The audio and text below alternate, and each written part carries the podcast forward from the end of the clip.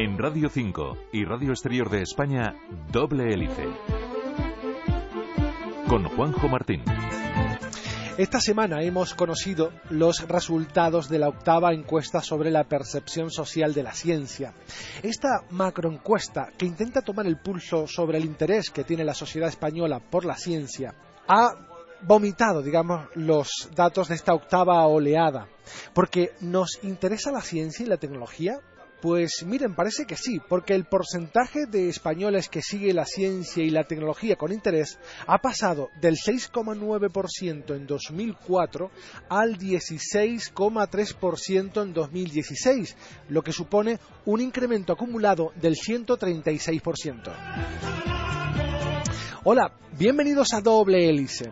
Una de las cosas que ha cambiado esta tendencia es el salto que la ciencia ha dado a la calle y a los medios de comunicación. Y por eso hoy no estamos en nuestros estudios.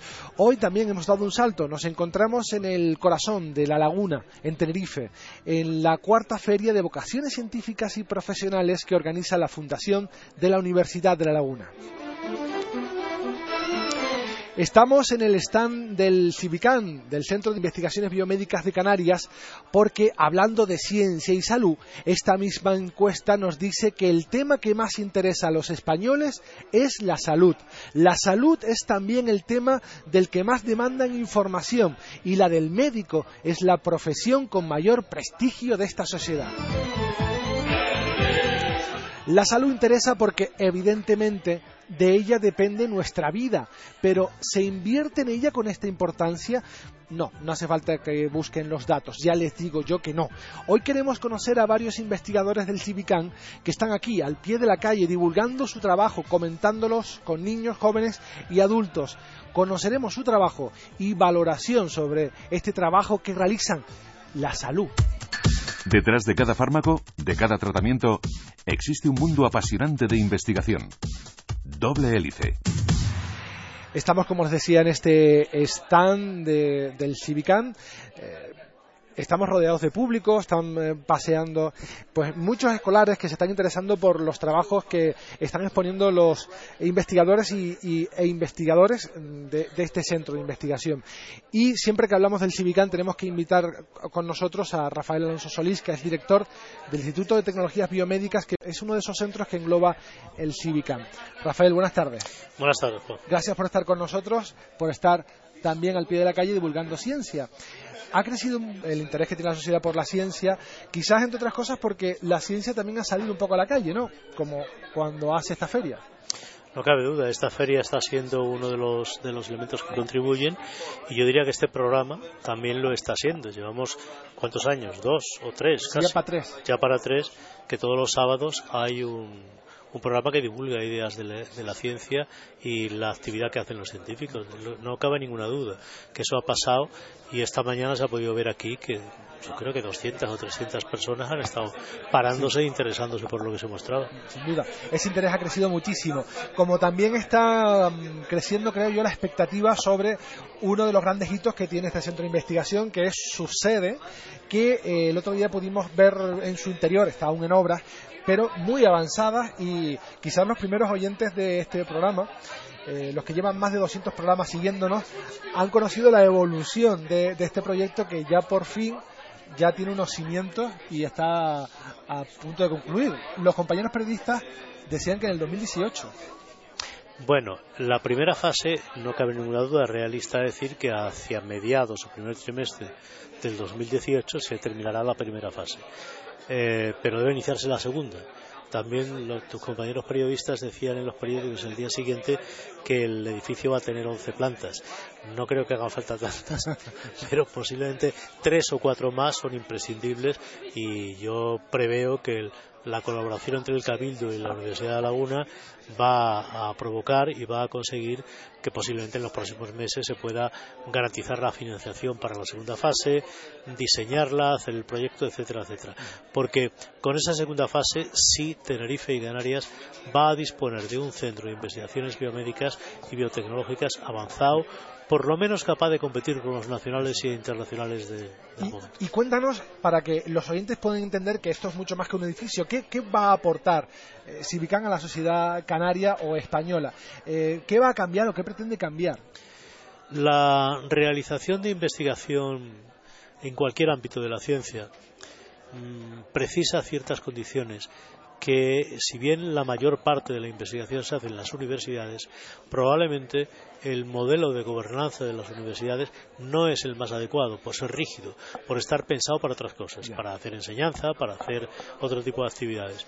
Por eso este centro ha nacido, como en muchas universidades europeas y americanas, desde una universidad tratando de concretarse y de, y de definirse en torno a aspectos más particulares de la ciencia. En este caso, la biomedicina, mm, seleccionando unas cuantas áreas o programas eh, bien especializados, como puede ser la bioingeniería, las enfermedades del, sistema nervioso, las enfermedades crónicas, y desde ese centro se podrá hacer en primer lugar, se podrá formar doctores e, investigadores con mucha más eh, agilidad y facilidad. En segundo, será donde se podrán captar investigadores avanzados, talento europeo, talento que ha viajado que tiene que volver para incorporarse a, las actividades en, Canarias.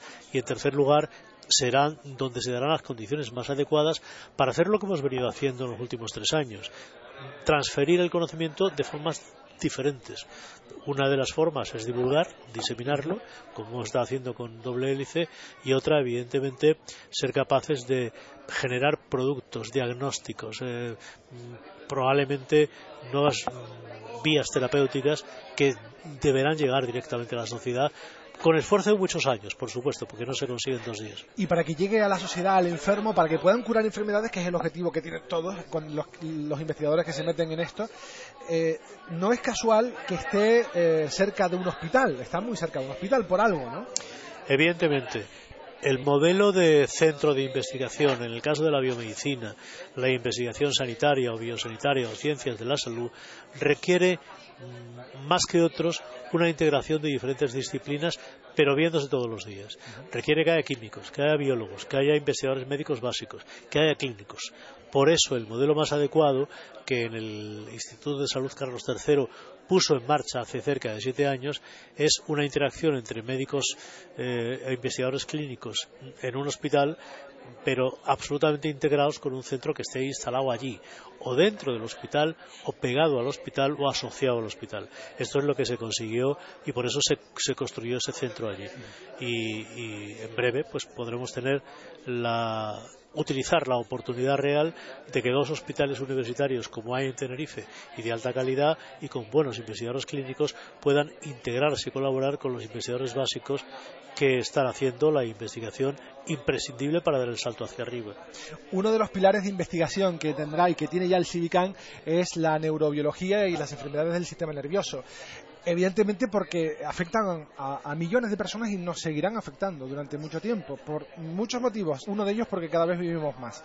Y una de esas eh, enfermedades que, que azota a cada vez más personas es el Alzheimer y tenemos con nosotros a un investigador que está trabajando también desde el Civicán en intentar entender, me imagino, en primer lugar esta enfermedad para luego ir a por ella.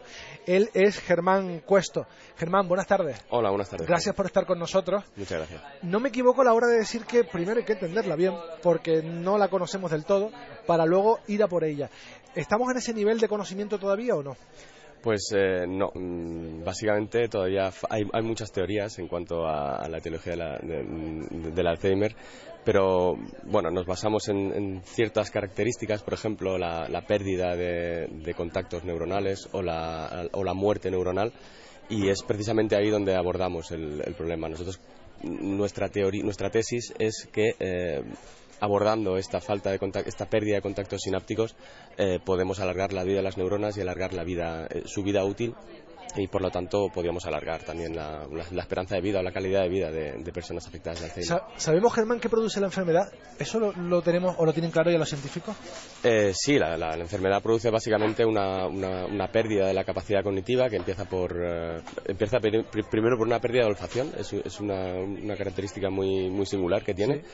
Eh, en las etapas prodrómicas, en las etapas eh, iniciales, eh, se da una pérdida de olfacción incluso antes de la pérdida de memoria temprana. Luego se da la típica pérdida de memoria que puede también estar relacionada con, el envejecimiento normal, pero en el caso del Alzheimer progresa de manera muy rápida. hasta bueno y al, final se da una neurodegeneración tan importante que mm, limita el movimiento y al final pues acaba con la vida. ¿Hay más casos de Alzheimer eh, en estos momentos porque hay más personas eh, adultas, digamos, o, ancianas? ¿O por otros motivos? Eh, sí, básicamente el aumento de la esperanza de vida está, se cree que es el máximo responsable. Pero también los cambios en hábitos, mm, hábitos saludables de vida también se creen que pueden estar, pueden estar implicados. Por ejemplo, mm, hábitos de vida como alimentación, pesticidas, pueden estar por ahí en fin, que puedan haber un montón de cosas. Sí, sí, sí. ¿Existe tratamiento ahora para el Alzheimer? Para el Alzheimer existen, eh, se han utilizado eh, inhibidores de la acetilcolina y existen varios tratamientos, pero tienen muy, poca, muy, muy, poco éxito. Así que se está continuamente buscando nuevas dianas terapéuticas para, para intentar eh, abordarlo de una manera mucho más eficiente, porque hoy en día no hay maneras eficientes. El Alzheimer eh, es una enfermedad muy compleja, pero eh, quizás el, síntoma mm, más conocido es el que tiene que ver con la memoria, sobre todo con la memoria a corto plazo. ¿Por qué los pacientes que sufren Alzheimer eh, pues mm, no reconocen a un amigo o a un hijo, pero mm, recuerdan perfectamente su infancia? Eh, básicamente se cree que es porque esos tipos de memoria residen en diferentes partes del cerebro que se ven eh, afectadas de manera diferencial también. La memoria de trabajo, la memoria a corto plazo eh, reside en el hipocampo y es una de las zonas más afectadas y que primero se afectan en, la enfermedad de Alzheimer. Mientras que recuerdos más antiguos están quizás alojados en otras partes del cerebro, hay, hay, una asociación que se tiene que dar entre diferentes partes del cerebro que tardan más tiempo en estar afectadas. Entonces posiblemente sea por eso sin embargo, no todos los problemas que tienen que ver con la memoria tienen que ver con Alzheimer, me imagino, y, te, lo explico. Eh, pues yo soy básicamente un desastre, con no, sé de dónde, las llaves me las dejé atrás, eh, si el bolígrafo, ese tipo de, descuidos, ¿en qué se diferencia de tener Alzheimer? Y te reformulo un poco la pregunta. ¿Qué síntomas nos tienen que hacer ir a la consulta del neurólogo? Eh, pues eh, al principio mm, cuando los familiares, porque precisamente la persona implicada, la persona que está padeciendo el Alzheimer es la que precisamente nos está dando cuenta. Muchas veces eh, para este diagnóstico diferencial se tiene más en cuenta, o muchas veces se tiene en cuenta el, cuál es la, opinión de los familiares, de la gente que está tratando diariamente con ese, con ese paciente o con ese potencial paciente, porque son los que se dan cuenta de, fallos graves en la memoria. Fallos en la memoria de procedimiento también si estás cocinando y de repente se te olvida mm, cómo, cuál era el procedimiento, cuál es el orden de los pasos, eso también es un, síntoma que, no nos suele pasar a la gente que tenemos, a mí también pasa, ¿no? Tener un descuido de no sé dónde tengo las llaves, se le pasa a todo el mundo, y pero eso no es patológico ir eh, o llegar pronto al tratamiento o al, diagnóstico es importante en este caso, en el Alzheimer, o no? Eh, para las eh, dianas nuevas que se están proponiendo, sí. la profilaxis sería, sería la, terapia principal, sí. Mientras antes empecemos, porque en, humanos el Alzheimer se caracteriza por la muerte neuronal y la muerte neuronal es, irreversible. Antes de la muerte neuronal se da una, limitación o, una, al final se para la, neurogénesis, la, creación de nuevas neuronas y, mientras antes eh, abordemos este problema, eh, pues mejores resultados tendremos. Tengo ya a mi derecha a Felipe Fumagallo, que es investigador también del Civicán, trabaja en neurodegenerativas, pero en el Parkinson. Hola, ¿qué tal Felipe? Gracias por estar con nosotros. ¿Se parece mucho, nada o un poquito el Parkinson Alzheimer? Sí, se parece pues en que es una enfermedad neurodegenerativa y que se va exponiendo más cuando llegamos a edades mayores. Pero me imagino que la manera, eh, Germán, Felipe, de abordar las enfermedades es completamente diferente, ¿no? Son, eh, eh, ¿Empieza por diferentes motivos o se desarrolla de, de otras maneras? Exacto, en la parte del Alzheimer, como yo tengo entendido, más en la parte del aprendizaje, ¿no? Nosotros en el Parkinson, las, las neuronas que intervienen en la degeneración para producir esta enfermedad son neuronas que están involucradas más en movimientos, en una, parte locomotora, también en lo que viene siendo la... Eh, perdón, estoy un poquito nervioso. Eh, lo que viene siendo las adicciones, Sí. las, emo- eh, las emociones. Entonces, eh, son núcleos cerebrales diferentes. Eh, el- el- la del conocimiento y la del aprendizaje para el Alzheimer y la de las emociones o locomotora para la del Parkinson. Si te parece, vamos a, a despedir a, a Germán. Muchas gracias por haber estado con nosotros. Pues sé que tienes que atender ahí tu, tu stand y, y tus experimentos. Muchísimas gracias por haber estado con nosotros. ¿eh? Un placer. Muchas gracias, buenas tardes. Y, y seguimos con, con Felipe, hablando del Parkinson. También, como le decía antes a Germán, el síntoma más conocido del Parkinson es el temblor, pero el Parkinson no solo es temblor. Vale. De hecho, creo que cuando ya empezamos a tener eh, temblor, ya la, la enfermedad está bastante avanzada, ¿no? Eh, Neuro- neuronalmente, digo. Eh, bueno, eh, nosotros en el Parkinson podemos hacer un diagnóstico por los síntomas, eh, temblor en reposo, eh, movimientos lentos, eh, rigidez, a la hora de coger cosas no puedes, no puedes controlar tus movimientos. Podemos hacer un diagnóstico por los síntomas, pero no sabremos tampoco si es Parkinson o no. Hasta que hagamos un estudio post-mortem, donde veamos pues unas estructuras que se forman en esas neuronas afectadas que se llaman cuerpos de Lewy, son estructuras eh, proteicas que se han acumulado en esas neuronas y provocan la malfunción de las mismas. Si nosotros hacemos un estudio post-mortem y vemos esas estructuras, pues más la sintomatología que, que padecía el paciente ya, Claro. pues podemos diagnosticarlo como. Parkinson. Eh, ¿Se sabe qué le pasa a nuestro cerebro para que degenere en el Parkinson? ¿Es hereditario, contaminación, es azar? ¿Qué, qué pasa?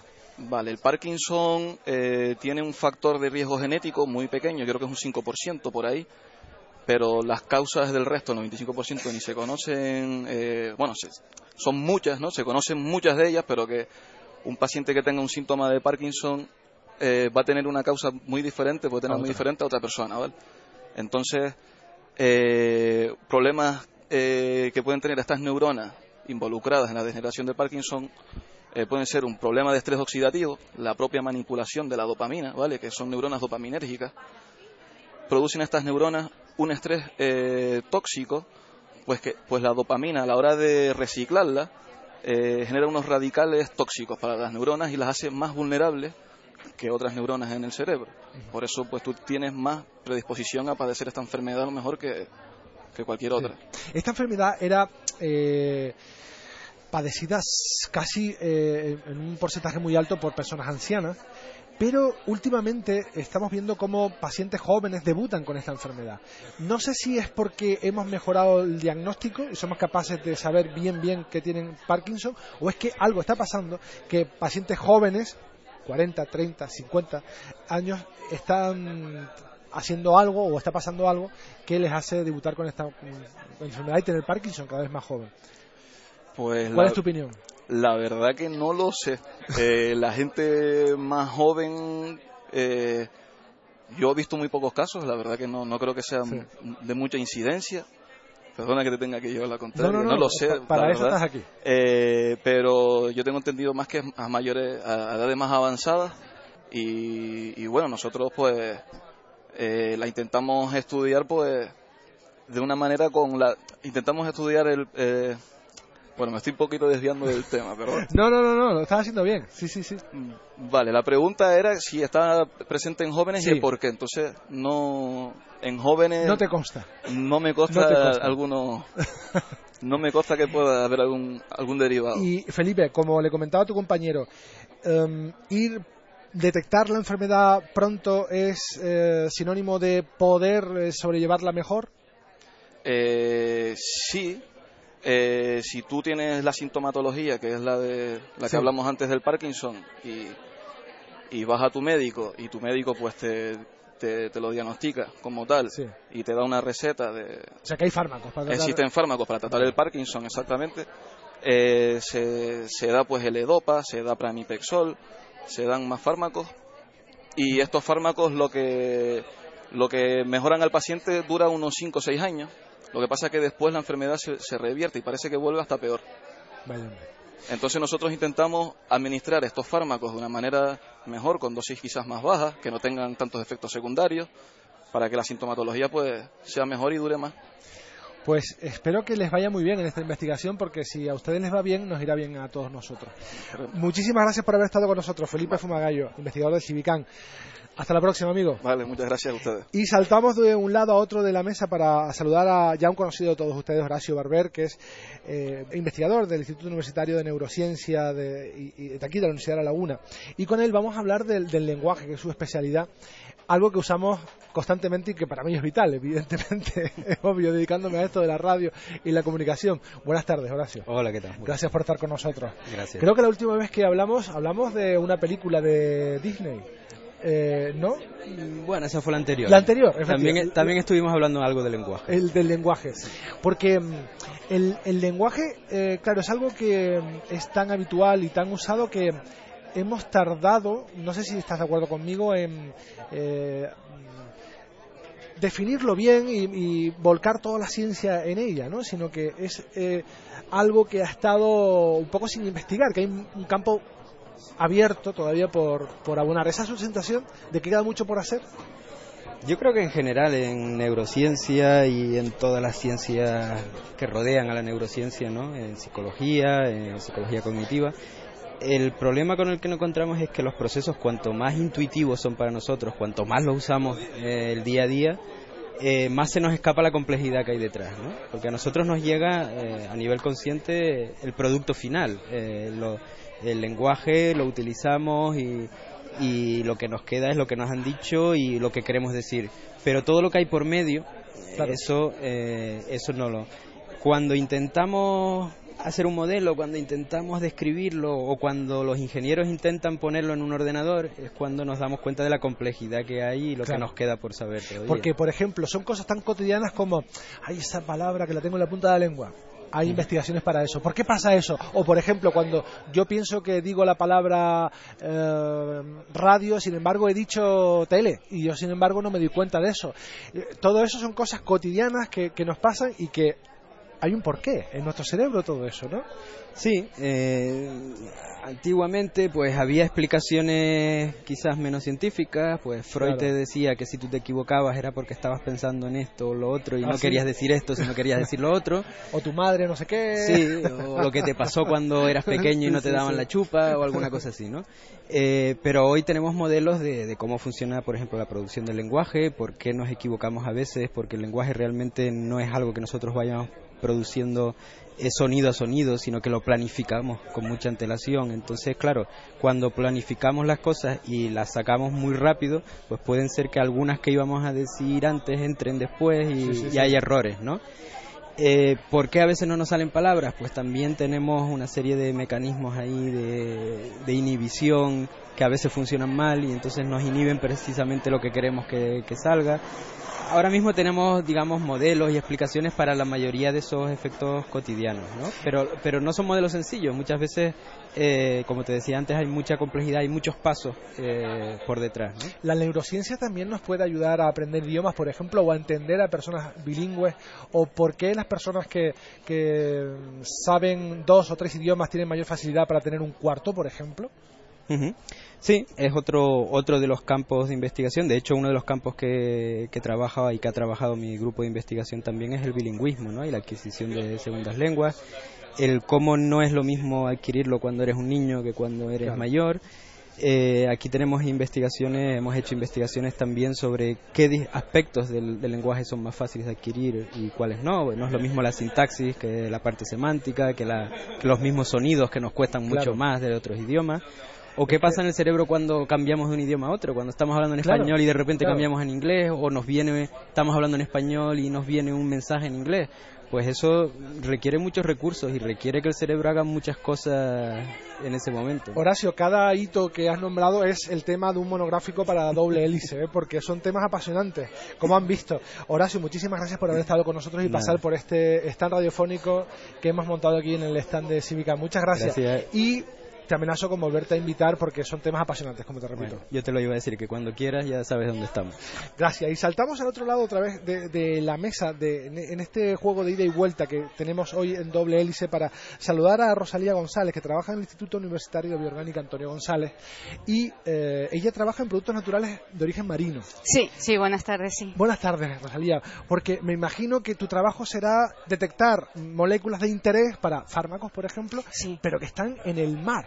Eh, en el mar es un producto, es un lugar interesante para la, para la química porque está en el mar o porque ha sido desconocido o, ¿Es más interesante que el de tierra? Ya sé que me vas a contestar que sí, pero... Eh, bueno, eh, a día de hoy no puedo afirmar más interesante un, campo, por ejemplo, el terrestre que el marino como bien dijiste, en ambos sentidos es muy interesante. Uno, porque es un nuevo campo, un nuevo mundo que la tecnología nos hace accesible, cosa que antes durante décadas estaba casi prohibido.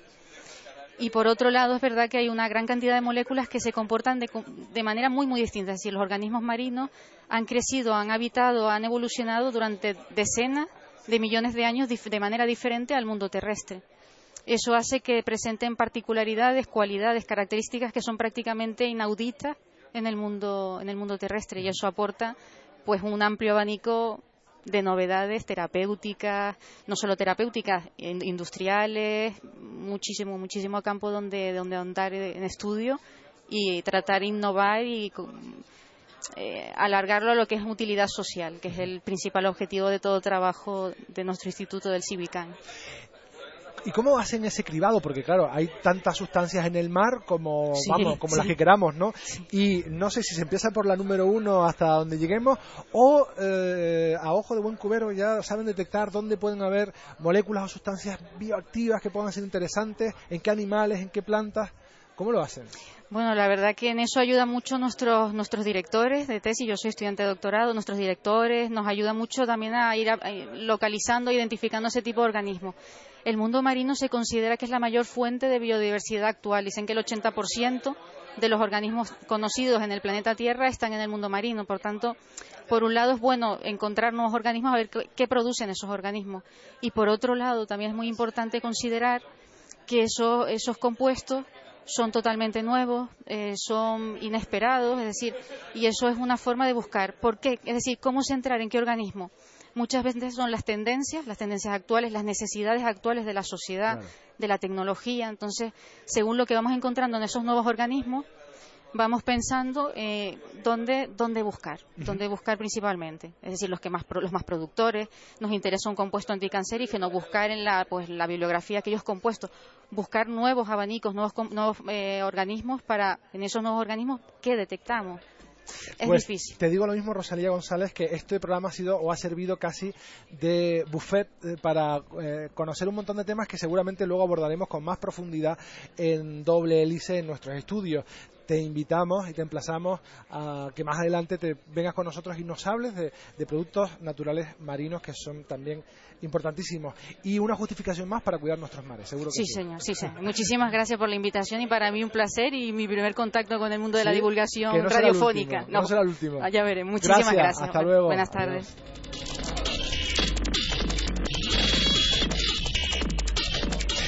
Y aquí, desde el stand del Civicán, en el corazón de la laguna, en Tenerife, como les decía, llegamos al final de este programa que, como saben, pretende bucear entre laboratorios y centros de investigación para mostrarles qué hay detrás de cada fármaco, de cada tratamiento. Nos vamos y seguimos muy, muy vivos en Internet, en facebook.com barra doble hélice y en Twitter arroba doble hélice RN. En la realización técnica aquí, en la laguna, hemos tenido a nuestro compañero Antonio Sánchez, la dirección, a quien les habla, Juanjo Martín. Hasta la próxima semana. Doble Hélice es una iniciativa de la Universidad de La Laguna y Civicán, con financiación del séptimo programa marco de la Unión Europea a través del proyecto IMBRAIN.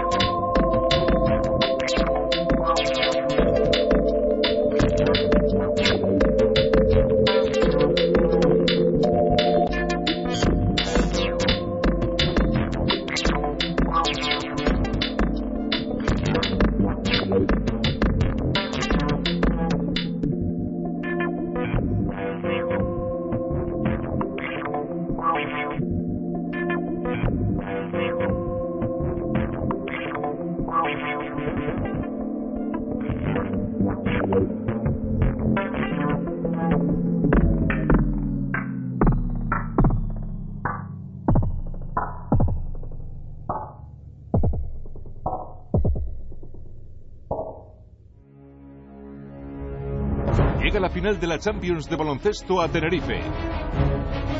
El pabellón Santiago Martín vibrará con la final a 4 de la Liga de Campeones de Europa de baloncesto. Viernes 28 de abril, desde las 7 y media de la tarde, en la FM de Radio 5 Canarias, cita histórica para el baloncesto canario. Iberostar Tenerife, Venecia. Título europeo está en juego y Radio Nacional de España en Canarias te lo contará.